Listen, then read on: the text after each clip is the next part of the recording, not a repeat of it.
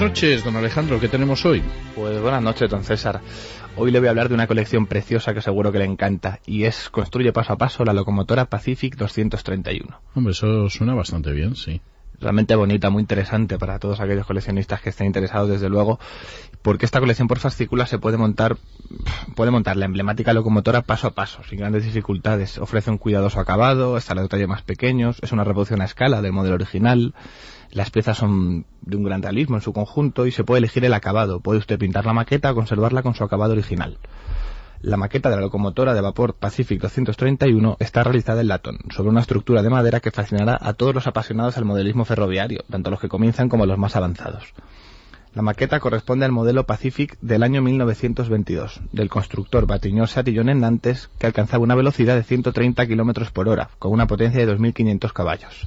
Resulta curioso, leyendo estos datos, que los trenes de Renfe de 1976, más de 50 años después, alcanzaron una velocidad máxima de 146 km por hora lo que demuestra la capacidad de la máquina en, su momento. El reinado de la locomotora de vapor llegó a su fin a mediados del siglo XX, cuando las máquinas eléctricas y diésel sustituyeron a las viejas de vapor. Para entonces, la Pacific 231 había batido el récord de velocidad de una locomotora de vapor con 202 km por hora, allá por el año 1938. La primera locomotora de este tipo llegó a España en 1911 para prestar servicio a la Compañía de los Ferrocarriles del Norte.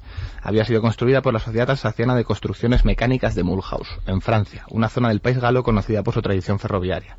Tiene un museo ferroviario muy recomendable, por cierto, esta, esta comunidad. El éxito de estas locomotoras, potentes y veloces, las hizo adecuadas para dar tracción a los grandes trenes expresos y rápidos de pasajeros, tanto en España como en Francia. De hecho, las locomotoras estuvieron activas en el país vecino hasta la década de 1960. hace apenas 50 años seguían funcionando estas locomotoras. También es conocida como la Princesa, esta locomotora allí en Francia, y representa una de las más gloriosas páginas de la historia del transporte francés. Las locomotoras arrastraron durante su prolongado servicio en activo algunos de los trenes más emblemáticos de Francia, como la célebre Flèche d'Or que conectaba Calais con París. La colección ofrece una serie de fichas explicativas donde encontramos cuatro grandes apartados. Instrucciones de montaje, con explicaciones claras y concisas, fotografías que ilustran cada paso. Además, Ediciones Altayo ofrece una guía de montaje paso a paso en DVD, acompañando la colección, que es un, algo muy de agradecer, desde luego. Otro de los apartados es la historia del, la historia del ferrocarril, que bueno, se, está considerado claramente el gran motor de la revolución industrial y en esta sección se puede, puede uno viajar a través de la historia del ferrocarril, desde sus orígenes hasta nuestros días, con la evolución de las vías férreas, grandes acontecimientos, progresos técnicos y personajes que han marcado su existencia. Este es el apartado, desde luego, más bonito, que es las más bellas locomotoras.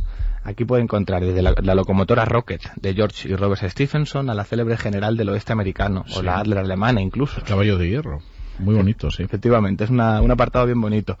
Se puede encontrar un monstruo como la Challenger Big Boy, una, un ferrocarril construido por Anco en 1941 con más de 40 metros de largo y 530 toneladas, que fue la máquina de vapor más grande del mundo.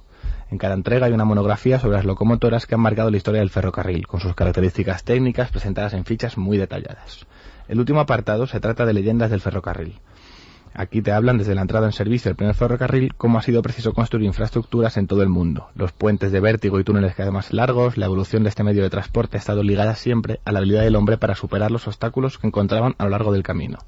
En este apartado encontramos también acontecimientos memorables, como ciertos concursos ferroviarios o las anécdotas más sorprendentes de la historia del tren.